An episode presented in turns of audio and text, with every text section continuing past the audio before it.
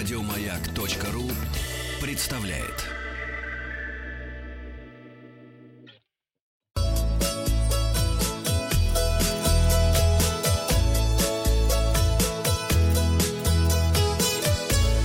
Роза ветров.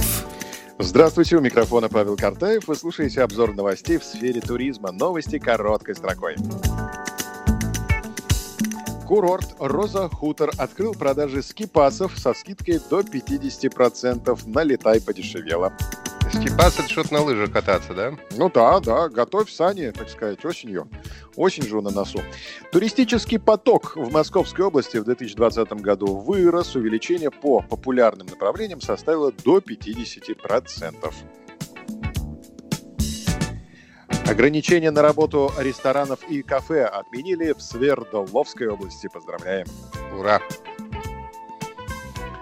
Открытие границ не изменило спрос на российские курорты. Видите, распробовали очень хорошо. Поздравляем российские курорты. Туроператоры назвали популярные маршруты для коротких поездок по России в лидерах Санкт-Петербург, Казань и Калининград. Налетай подешевело 2. Авиакомпания «Победа» вдвое снизила цены на 3 дня.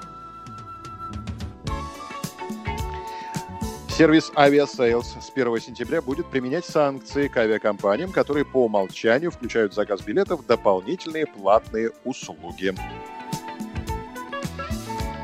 Российские туристы практически полностью перестали бронировать туры в Белоруссию из-за политических коллизий в стране. Спрос на отдых в Турции начал расти во второй половине августа. Таиланд назвали самой безопасной страной для путешествий во время пандемии. На развороте сегодня материал ленты.ру с заголовком «Раскрыты простые способы сэкономить на отдыхе в Абхазии». Подробности. Российская туристка раскрыла простые способы сэкономить на отдыхе в Абхазии. В первую очередь можно обойтись без лишних трат на дорогу. К примеру, трансфер из Адлера до места проживания будет стоить 3-4 тысячи рублей, тогда как можно доехать на маршрутке 30 рублей или такси 100-200 рублей с человека до границы, а оттуда добраться до отеля на общественном транспорте.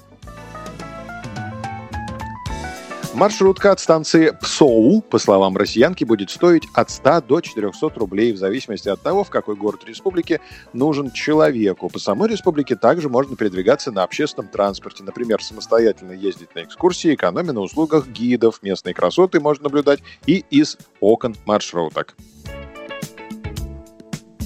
Также россиянка посоветовала жить в гостевых домах, поскольку цены участников на порядок ниже, чем в отелях, гостиницах и пансионатах, а сэкономленные деньги можно потратить на вкусную еду, подарки близким и местные продукты. Напомним, что Россия открыла государственную границу с Абхазией 1 августа.